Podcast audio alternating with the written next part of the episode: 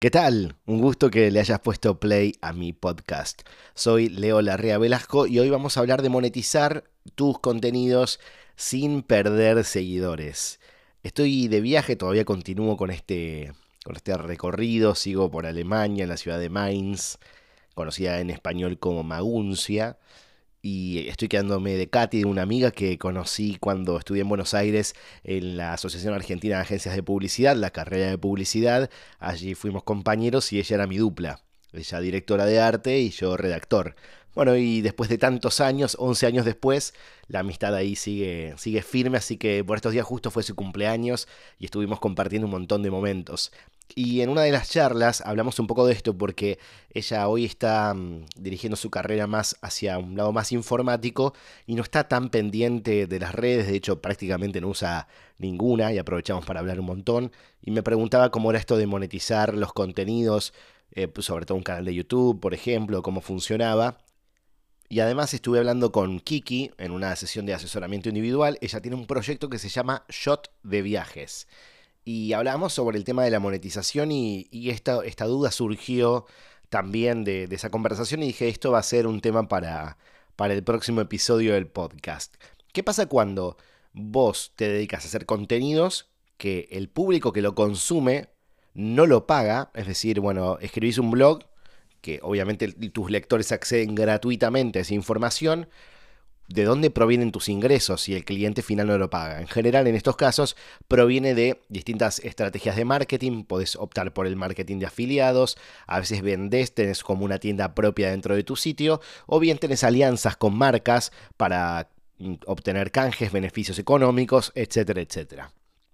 Y mientras pensaba en, esto para compartírselos en el, en el episodio, pensaba algunas cosas. Primero, que lamentablemente, esto me recuerda cuando yo era más chico, cuando era adolescente y mi hermano que le gustaba mucho las bandas de rock, cuando esa banda, que era del plano de Lander, se hacía más conocida, entre comillas, se volvía comercial, entonces le dejaba de gustar. Le digo, ah, entonces solamente a vos te gusta la banda cuando no tienen un mango, cuando no los conoce nadie y cuando no pueden vivir de eso. Ya cuando empiezan a vivir de eso ya no te gusta tanto.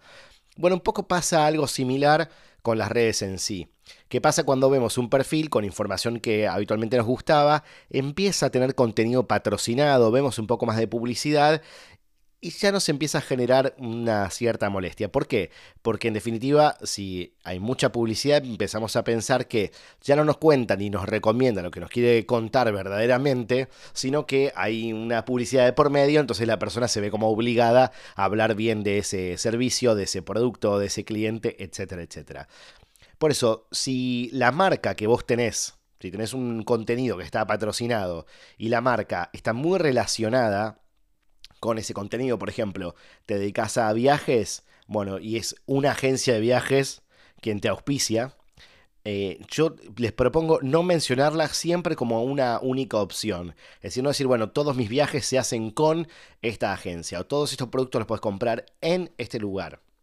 Sino a lo mejor poder demostrar por qué esa es la mejor opción. Por ejemplo, si mi cliente fuera despegar y yo eh, quiero ofrecer o vender un viaje, bueno, voy a buscar en otros sitios alternativos, voy a comparar los precios y voy a decir, bueno, mira, en definitiva en despegarlo puedes encontrar más barato. Es decir, hacer un poco de hincapié y foco en el beneficio real que te aporta tu cliente. En el caso de que no sea por precio, bueno, podemos destacar otro tipo de beneficio y demás, ¿no? Pero hay que tener cuidado con esto. Si es la única opción, eh, simplemente resaltemos bien los beneficios como para que, bueno, verdaderamente te lo estoy recomendando porque vale la pena.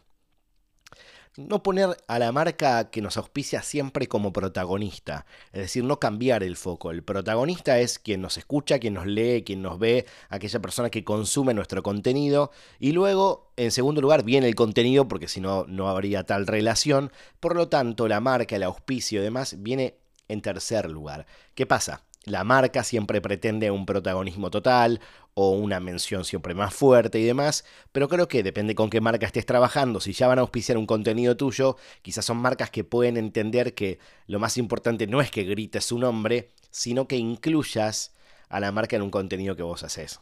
Así que no solamente hay que eh, educar a quien nos consume, sino también educar a nuestros anunciantes, porque lo que puede llegar a pasar es que quienes nos apoyen sean gente un poco más cercana o gente que tiene un emprendimiento y demás. Así que está bueno que sepan cómo funciona y por qué nosotros elegimos no darle todo el protagonismo full, sino que sea como un poco más sutil. Y por otro lado, eh, si tenemos una marca así como bastante principal o algunas principales, que no auspicien todos los contenidos, es decir, que nosotros podamos tener contenidos o secciones que están auspiciadas, que están patrocinadas, pero nosotros cuidar ciertos contenidos que nos parecen eh, troncales o base de nuestra propuesta para que eso siempre esté verdaderamente cuidado. Como que hay una parte de nuestra esencia que la tenemos que, cuidar. Después sí, es verdad que pasa que hay gente que siempre le va a molestar la intervención publicitaria y en realidad tienen que ver que, eso es algo que también estaría bueno transmitir. ¿Qué es lo que la persona obtiene porque vos tenés un auspiciante. Es decir, al vos tener un auspicio, podés dedicarte más, podés generar más contenido, es decir, podés producir más de lo que a esa persona le gusta. Así que está bueno que se lo podamos marcar. Y por otro lado, lo ideal sería, si vas a buscar auspiciantes para tu contenido, es que las marcas no estén tan directamente relacionadas con el contenido de lo que vos ofreces.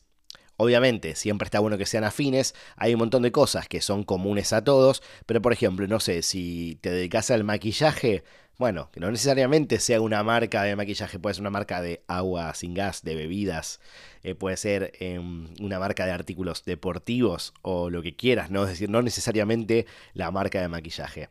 Si, por ejemplo, estás en el rubro de viajes, que era lo que hablábamos con Kiki, bueno, también puedes hablar de accesorios, de, ropa, por ejemplo, em, y no necesariamente eh, tener que hablar de los aéreos o los hoteles o los paquetes de excursiones, que serían como el producto principal.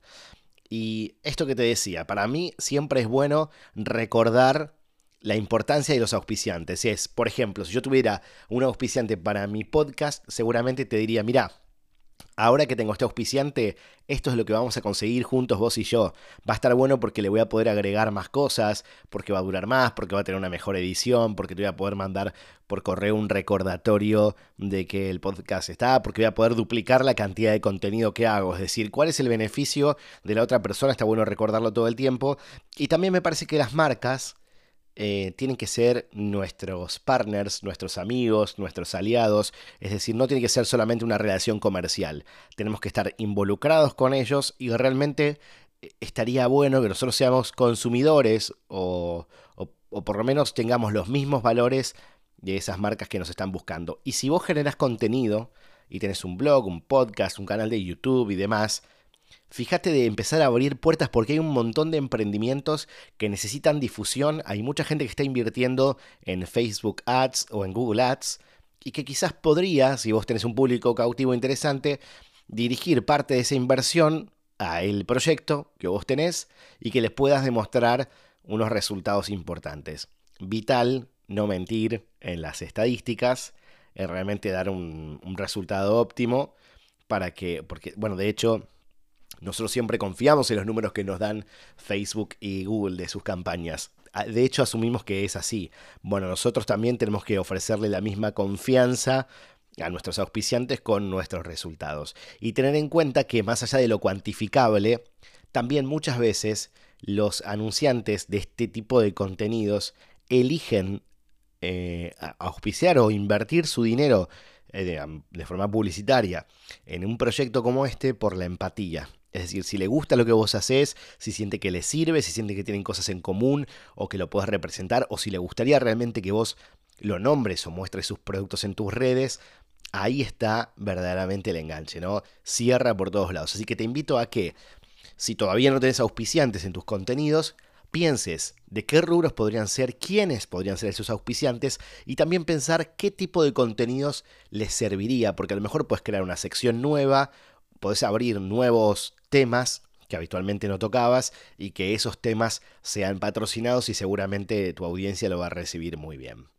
Así que a poner todo esto en práctica, me gustaría saber qué tal les va, me encantaría que todos los proyectos que están dando vueltas tengan un sistema de monetización eh, serio, escalable y demás, sobre todo para garantizar la continuidad de ese proyecto, que me parece fundamental. Así que los animo a eso, cualquier consulta, me mandan un correo a hola arroba leolarrea.com. Y antes de despedirme quiero contarles que hace unos días publiqué un, bueno, una publicación en Instagram, en Facebook, en LinkedIn, para buscar 100 voluntarios para mi aula virtual. Y bueno, fueron muchos más de 100. En 24 horas ya los había, ya los había encontrado. Bueno, se duplicó prácticamente el número de las plazas que había disponibles. Obviamente nadie se quedó afuera. Y si ya estás en este proceso, estarás recibiendo mis correos ya hice una, un saludo, digamos, una especie de bienvenida al proyecto y por estos días voy a mandar la clase número uno, que la terminé de grabar hace un rato. Eh, y estoy muy, muy contento por esto porque va a ser un nuevo espacio donde voy a poder enseñar, donde vos vas a poder consumir ese contenido a tu propio ritmo, en el lugar donde estés, en el momento que quieras y va a ser como un lugar donde toda la información va a ir quedando, va a ser como un gran repositorio de marketing digital, de marca personal y de emprendimiento y la idea es que vos eh, puedas confiar en mí, puedas contar conmigo y yo sea la persona que te mantenga actualizado en todo lo que va pasando en este ámbito. Así que solo deberías, ya no tendrías que invertir tanto tiempo en aprender por distintos lugares, sino que solamente ingresando a lo que va a ser mi nueva plataforma, lo vamos a poder lograr juntos.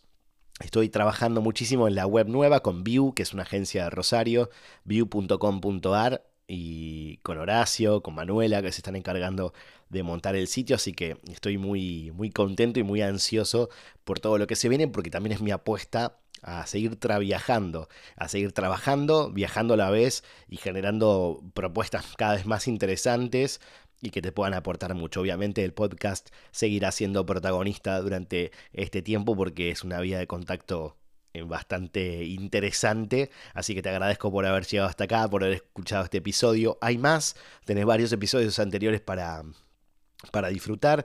Bueno, como escucharán, el frío de Alemania me resfrió bastante, pero bueno, acá estamos. Si me quieren seguir en Instagram o me quieren hacer alguna consulta, mi usuario es Leo Larrea, por ahí me pueden seguir. Y me despido hasta el próximo episodio, va a ser muy pronto, seguramente la semana que viene, voy actualizando constantemente, así que me pueden proponer sus temas o preguntar lo que quieran. Nos escuchamos cuando me escuches. Un abrazo, chao.